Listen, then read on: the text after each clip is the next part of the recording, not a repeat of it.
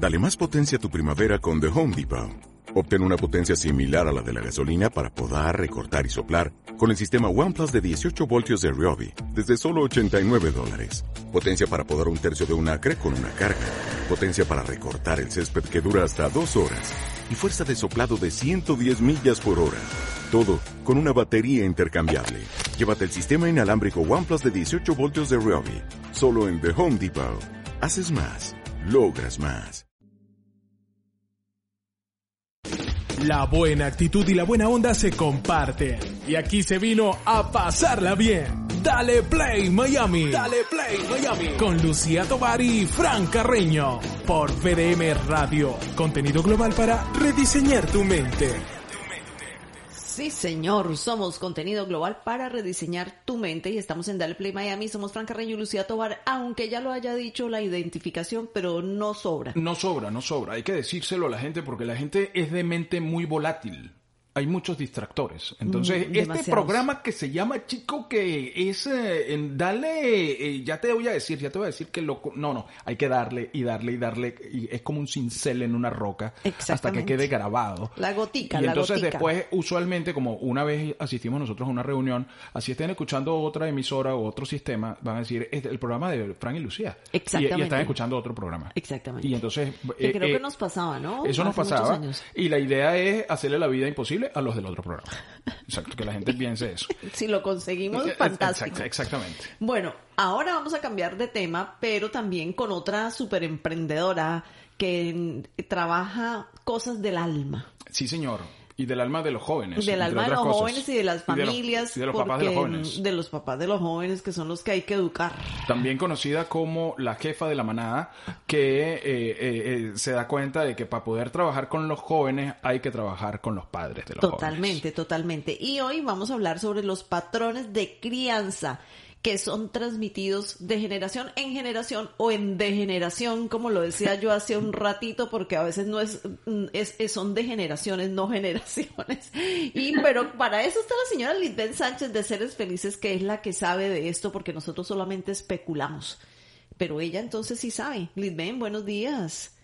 Muy buenos días, ¿cómo están ustedes? Muy bien, muy bien. Aquí con mucha expectativa. Dentro de dentro del segmento, Lidben, quiero que tratemos el tema de los colegios, eh, pero puede ser al final para, para no desviarnos del tema que has propuesto, eh, porque me parece me parece interesante lo de los colegios, pero lo de los patrones de crianza es fundamental. Yo le decía a Lucía cuando comenzó el programa que hace dos semanas estaba hablando con un profesional de los medios que me decía, oye, es que yo no puedo trabajar en mi casa porque mi hija, que tiene un año, eh, no, me, no, no me deja trabajar. Y, y yo decía, no, pero increíble.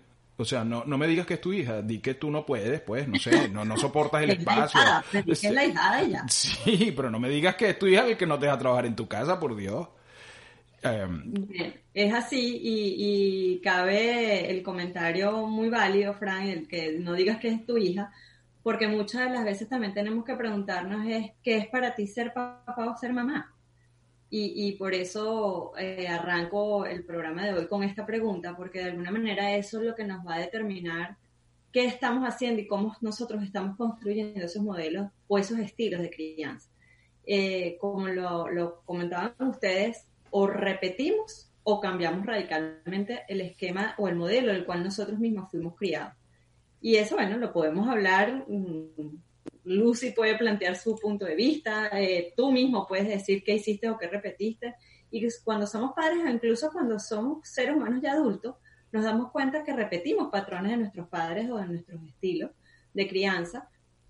Y hay unos con los que tú te sientes cómodo y hay otros como que no te sientes tan cómodo, ¿verdad? Y, y creo que las cosas que en, en esta etapa de, de encontrarnos nosotros como grupos familiares, como en este proceso de cuarentena, de no sé ya cómo llamarlo, como dice Lucía, ya esto es eterno, eh, sí. eh, nuestro estilo nuevo de vida, eh, ha- han surgido como muchas cosas y, y- y planteamientos de padres que estamos que con los que estoy trabajando, me dicen, Liden, es que yo de repente me estoy dando cuenta que me comporto exactamente igual a como se comportaba mi papá y yo eso lo odiaba. Y eso, y yo de repente me estoy viendo en el espejo y yo estoy haciendo lo mismo. Bueno, es verdad, pero entonces ahí es donde yo los vuelvo a enmarcar y decirle, bueno, ¿qué significa para ti ser papá? ¿Qué significa para ti ser mamá?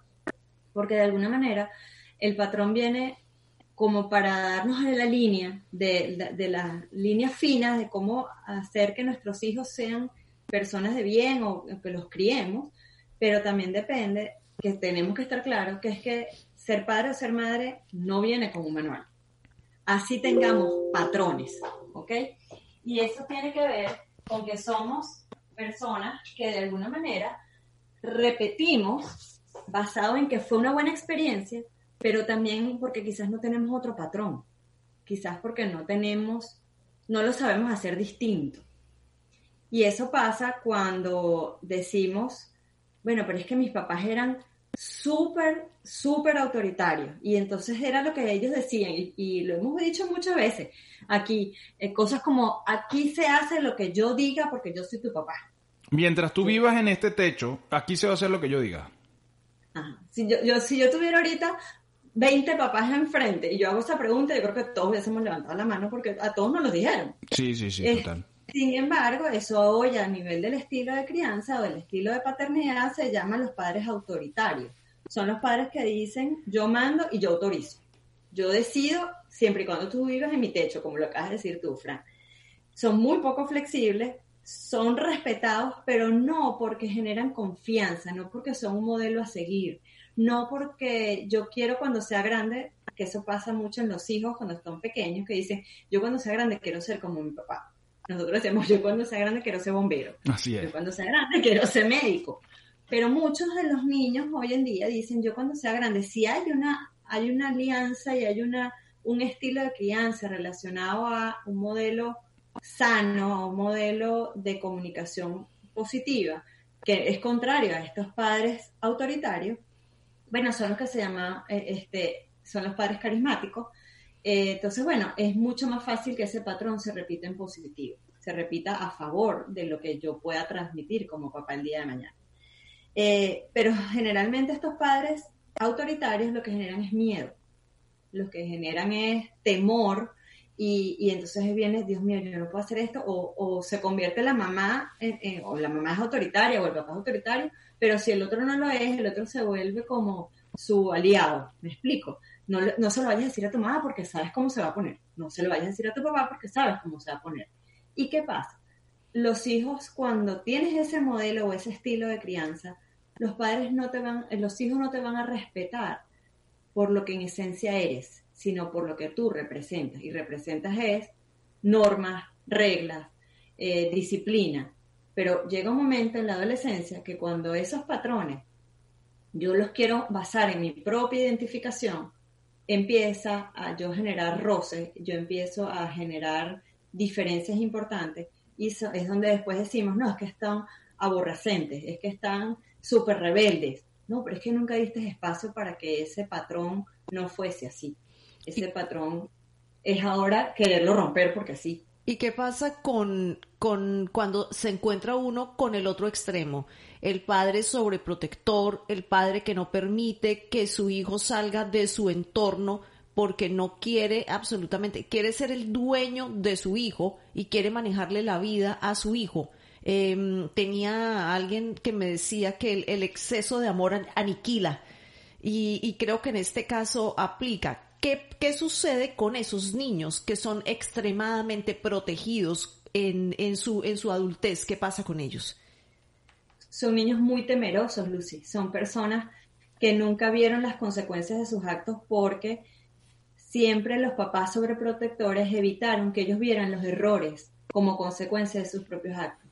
Son los, este, son los papás que los llevan al parque, pero les llevan rodilleras, casco, coderas, eh, anti, antigérmenes y entonces cuando se van a montar en un tobogán se monta el papá con ellos. Yo digo, pero ya va, ¿quién no se cayó siendo chiquito? ¿Quién no se raspó una rodilla? ¿Quién no se pegó en la cabeza? De hecho, nuestro gran aprendizaje en la, en la vida es que cuando empezamos de gatear a caminar, es el momento en que más palos llevamos porque eso parecemos borrachitos de plaza, plum, nos caemos y nos volvemos y damos tres pasitos y queremos pararnos y boom, y se vuelven a caer. Pero siempre y cuando tú hagas cosas para evitar que haya un daño severo, por ejemplo, proteger las esquinas de las, de las camas, no dejarlo solo en una cama, las, esquinas de las mesas, perdón, y no dejarlo solo en la cama. Desde ahí yo estoy protegiendo, pero dejando lo que fluya en las consecuencias de lo que hace. ¿Qué pasa cuando eso ha sido exagerado? Y dígame si le agregas adicionalmente a eso, Lucy, que sea hijo único. Ese es el niñito de la caja de cristal o la niña de la caja de cristal donde muchas veces se vuelven personas poco o adolescentes poco empáticos, poco afanados a la realidad, donde sienten que además todos se lo merecen y se vuelven a futuro, eh, no, es así al 100%, pero una de las grandes tendencias es que sean personas muy egocentristas. O tremendamente inseguras. pero, pero egocentristas, ¿en qué sentido? De que como todo lo tuve, y su, fue su, fui sobreprotegido, yo creo que lo que yo tengo es lo que es la base de la vida. ¿Me explico? O sea, el no caerse es lo correcto, el no ensuciarme es lo que es correcto. Todo lo demás me da asco, todo lo demás no me gusta, todo lo demás, hasta ir para la playa, pues, porque es que me da alergia, me, me pica los pies. Oh, sí. Desde tan básicas como eso, ¿ok? Y, y, uno poniéndose en la posición de los padres, aquí yo como abogado del diablo, de repente no tiene que ver con las formas como uno entiende el amor, o, o, uno entiende la crianza, porque así como sobreproteges, de repente entonces no, le das libertad. No, yo le doy libertad para que se golpee, para que él aprenda, porque la vida es así, o sea, la vida, y entonces tú ves a esos padres que sueltan y sueltan y sueltan y sueltan y ya cuando quieren recoger ya es demasiado tarde, porque ya el papagayo eh, o la cometa ha agarrado otro nivel de vientos y de, y de, y se, y se desprende y se va. O se enreda en un cableado. Bueno, ese es el estilo que estás describiendo, Fran, es el estilo de los padres permisivos, que son, dan todo, material e incluso sin límites o pocos, son complacientes, además parten de este, de este, de este dicho, eh, yo quiero que ellos tengan todo lo que yo no tuve. Y se basan en eso para dar esa libertad. ¿Ok? Sin embargo, a la hora de recoger, como tú muy bien lo planteas, tiene que ver con que los límites tú los vas a desarrollar principalmente en los primeros siete años de vida, ¿ok? De cualquier ser humano. Después de ahí empiezan, una cosa son los límites y después empiezan a generarse lo que son las normas. ¿Ok? Que es en la etapa de la preadolescencia, entre los 8 y los 15 años. Este, en ese momento, después de los 15, empieza ya el proceso de autogenerar criterios propios y donde empiezan a haber esos retos en función a lo que, lo que llamamos estas diferencias de lo que está diciendo el chamo y lo que yo como padre quiero decir, pero es donde entra en juego la negociación. Sin embargo, si yo lo establezco en esos primeros siete años porque yo soy permisivo, yo soy liberal, yo espero que se caiga y bueno, si se, yo me avisan cuando haya sangre, la verdad es que en qué momento yo genero nuevamente después esas bases que ya yo perdí en los siete primeros años. Claro, claro. Es como tarde, es como querer montarme en el autobús cuando ya va a 100 kilómetros por hora. Claro. Es preferible haberse montado antes, quizás cuando estaba un poquito más lento o cuando estaba en pausa, que estábamos arrancando juntos. Entonces ahí es importante saber que, como siempre lo digo, los dos extremos son malos. Los dos extremos no corresponden a un modelo ideal de crianza. Como todo en la vida tiene que haber un equilibrio. ¿okay? Existe otro estilo de, de crianza que es el que llamamos los padres helicóptero, decía la teoría, pero yo lo quise adaptar al padre dron. basado en Caramba, disculpe, señora de generación Z, generación Z. Disculpe, señorita. ¿Y qué son estos? Son los que sobrevuelan sin descanso todos los aspectos de la vida de los chamos, asegurándose que todo está bien. O sea, son como esos papás que están desde arriba, desde la azotea de un edificio viendo todo. Se afanan en, en tener todas las necesidades cubiertas pero además prepararlos para el futuro. O sea, eh, son los papás que tú les preguntas, no, no, no, ya tenemos un, sistema de ahorro para la universidad, ya sabemos a dónde van a ir, este, no, ya le tenemos pensado el carro que le vamos a dar cuando pueda manejar, y de repente la universidad no es donde los tipos tienen los fondos creados para los estudios. Eh, de repente el chamo dice, es que yo no quiero estudiar en la universidad, yo quiero ser músico. Colapsan esos padres, dron, porque dicen, ya va, si todo lo que yo tenía visualizado desde aquí arriba, desde la azotea, no corresponde con el que está viviendo abajo en la plataforma, en, el sótano o en el primer piso, colapso. Y ahí es donde yo digo que en la fase de la preadolescencia tenemos que empezar a escuchar según nuestros, nuestras maneras de comunicarnos asertivamente, tenemos que empezar a escuchar cuáles son esos sueños, cuáles son esas expectativas, porque a veces queremos darlo todo o, damos por sentado todo sin saber que eso es lo que efectivamente quieren nuestros hijos. Entonces, ¿no será mejor cambiar el concepto de hay que hablar con los hijos por el de hay que escuchar con los hijos?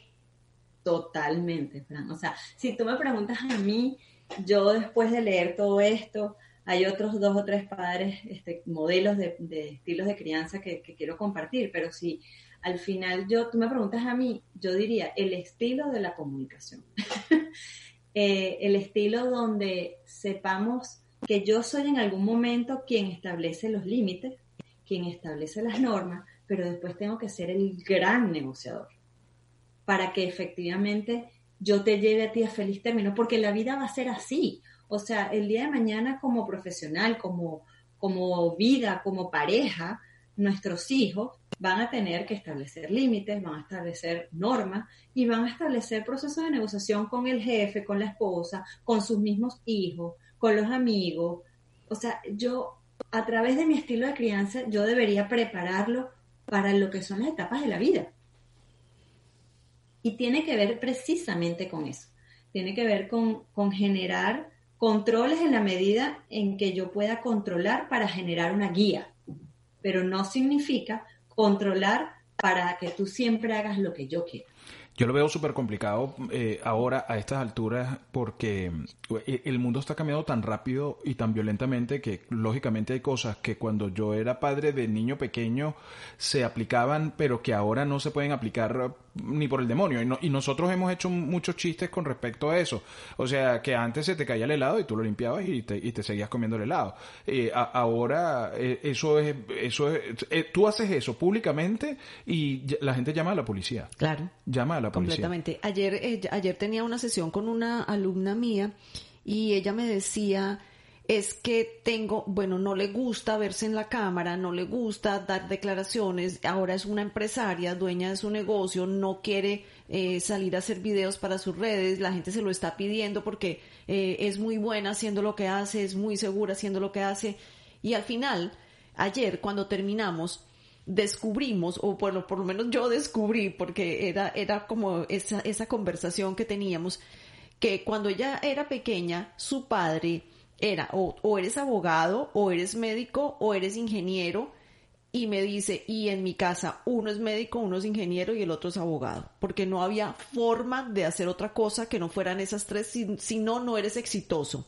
Y por el otro lado, mi mamá entonces me decía, si no eres linda, si no te arreglas, si no, eres, si no estás bellísima, no eres merecedora de un buen hombre para ti. Eh, y entonces creció en ese ambiente y dice, no quiero eso para mi hija. Y me dice, me ha llevado años de terapia y yo solamente lo he podido superar en un 50% después de años de terapia porque estaba repitiendo los mismos patrones. Exactamente. ¿Qué tan importante? O sea, necesitamos una persona que nos ayude con eso, en ese sentido, ¿no? Es que para los padres de antes era muy complicado decir, mira, mi hijo, el mayor es abogado, el segundo es ingeniero y el tercero es payaso. Él trabaja para, hace fiestas. es complicado. Y, y, entonces me dice, bueno, me, me, yo me hice eh, profesional en mi área y ahora mi hobby, lo que yo tenía como hobby, es esta empresa que es la que es exitosa. Eh, dice, en este momento quiero dejar todo por esta, que además me está generando ingresos, mm, que es exitosísima y todo, al final, porque era lo que tú querías hacer desde el principio. Exactamente, pero es que además, Luz, ustedes lo acaban de decir, era antes mucho más fácil ser un papá autoritario y un papá perfeccionista, que es otro estilo de crianza, porque eran lo que sabían hacer. Lo que pasa es que hoy en día es muy complejo y adicionalmente tenemos que hacernos fundamentalmente dos preguntas cuando estamos en este mundo y, tomamos este rol de padre. eh, yo estoy asumiendo el estilo de crianza que mis hijos necesitan en función a lo que estoy viviendo hoy en día. Además, soy lo que ellos esperan de mí, porque muchas de las veces, y eso tiene que ver con la humildad como seres humanos de pedir esa ayuda. Tiene que ver con lo que te dijo ayer esta persona que, que me estás comentando, tiene que ver con que entender de que quizás esa persona tuvo unos padres que fueron perfeccionistas y perfeccionista que se llama, son aquellos que se toman ese rol de padres como un trabajo de, o sea, tallado, como si tuviese una escultura, donde están haciendo a esos hijos y los modelan, o sea, los moldean para convertirlos en el adulto que el padre desea. Pero probablemente no es lo que yo deseo. Y ahí es donde te das cuenta que una fase de negociación nula. Claro. Totalmente nula. Entonces ahí es donde hay que llevar ese proceso nuevo de aprendizaje para que ella sane ese otro 50% cuánto estás dispuesta a escuchar la necesidad del otro para tú replantear tu expectativa con relación a tu hijo. Porque a veces queremos hacer de ellos lo que nosotros no fuimos. Claro, y lo otro y lo otro es que ella me decía, yo me yo sigo todavía exigiéndome tanto. Mi esposo me dice, "Pero no no tienes que exigirte tanto. Eres una mujer bella." Me dice, "Yo me levanto todos los días a las 5 de la mañana a hacer ejercicio." y porque yo tengo que, cumplir mis metas, yo tengo que llegar a esto, yo tengo que hacer. Y mi esposo me dice, relájate, ya eres exitosa, eres linda, tienes todo, pero ella se sigue exigiendo porque es una conducta aprendida. Totalmente, pero la pregunta que ahí valdría hacerle es, y como muchos padres me toca hacérsela, eso es lo que ellos aprendieron, es lo que ellos son. La pregunta al final es, ¿te sientes pleno, te sientes feliz? haciéndolo así. Porque es que nunca es tarde para hacer el cambio en función a un, a un beneficio individual de sanación y de decir, si yo dejo de hacer tal cosa, voy a ser más feliz, voy a estar más relajada, voy a disfrutar más mis triunfos, voy a disfrutar más lo que hoy en día son mis hijos probablemente. Pero si lo sigo viendo con todo lo que les falta, es como decir la, teoría del vaso lleno o del vaso vacío va a depender de la óptica que tú le dejas a esa visión de crianza. Quiero hacerlo con base a lo que yo aprendí, pero que a mí me generó angustia y hoy me hace ser demasiado exigente conmigo misma. O quiero relajar un poquito y entender que también tengo que escuchar a, mis hijos, que hoy en día además nacen con una ideología y con unos criterios y con unos argumentos que nosotros teníamos probablemente cuando teníamos 18 años y hoy un chamo de 6 años te los puede decir.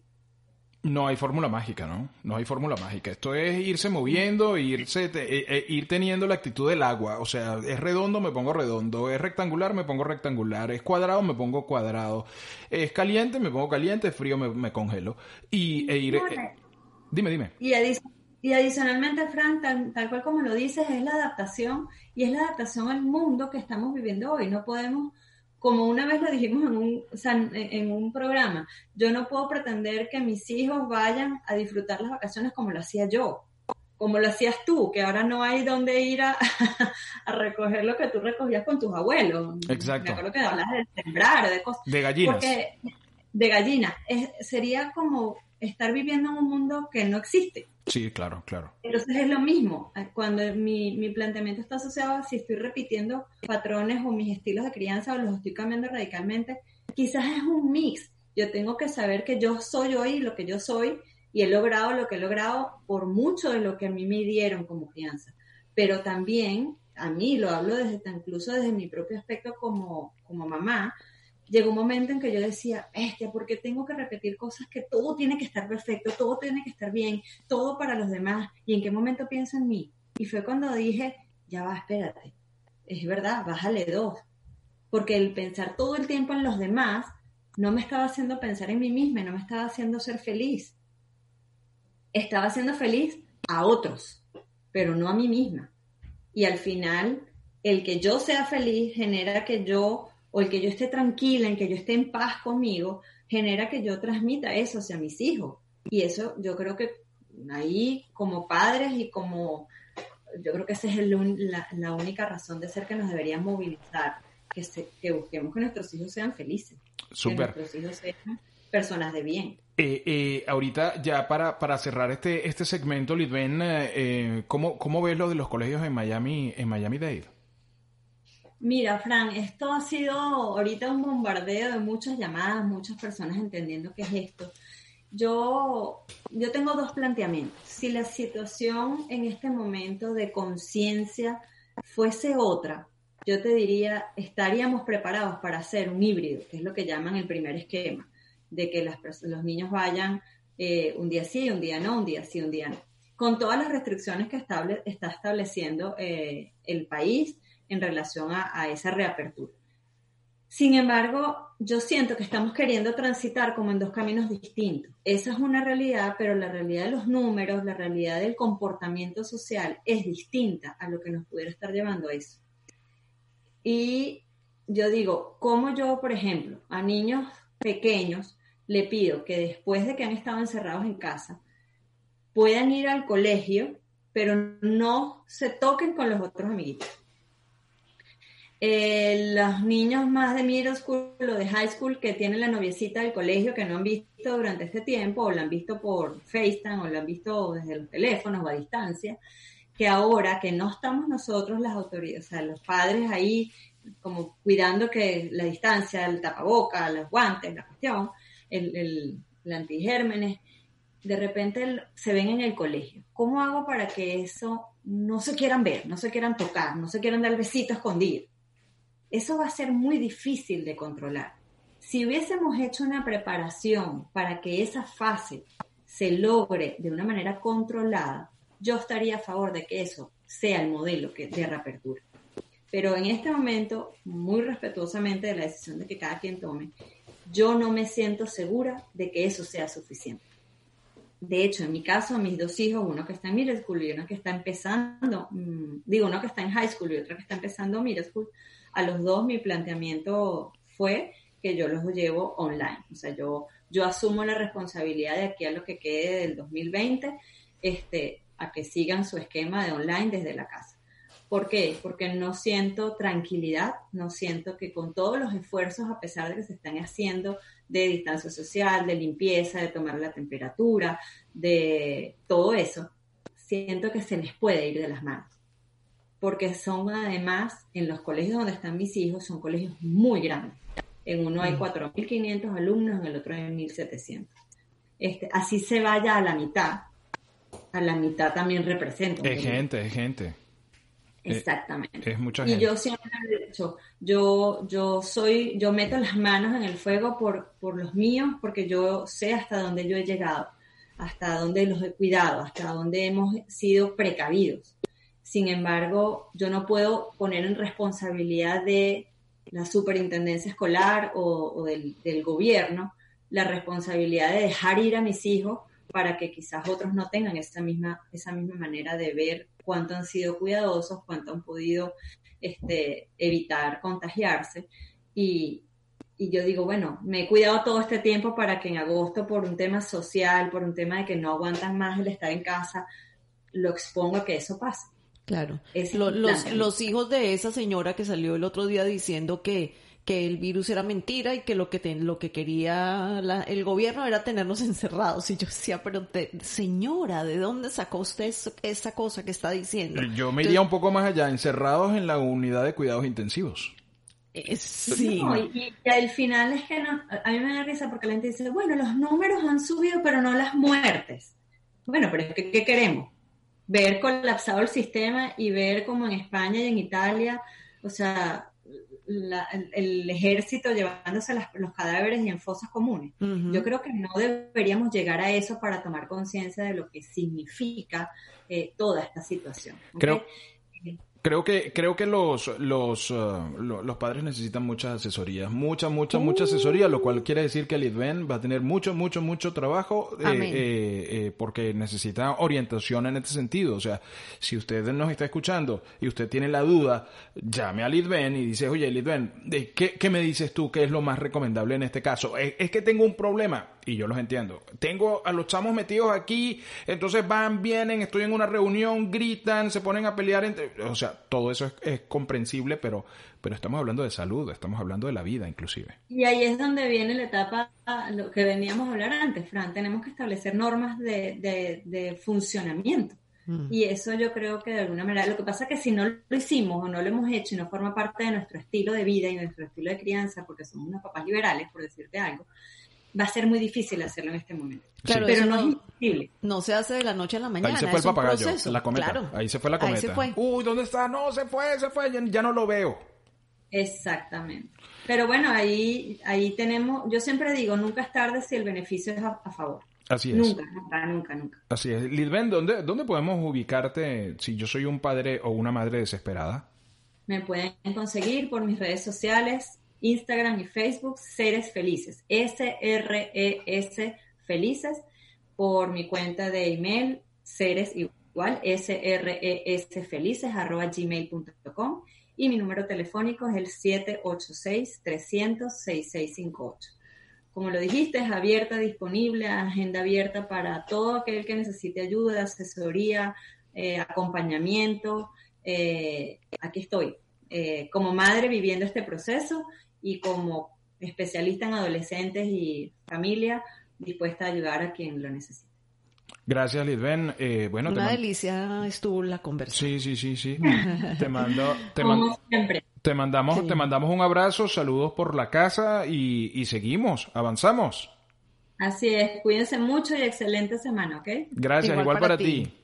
Amigos, nosotros, gracias. Em, vamos y volvemos como corresponde en este programa. Así es, una, una pausita y regresamos. Lo que necesitas saber y lo que no, también te lo contaremos. Así que, dale play Miami con Lucía Tovar y Fran Carreño por VDM Radio, contenido global para rediseñar tu mente.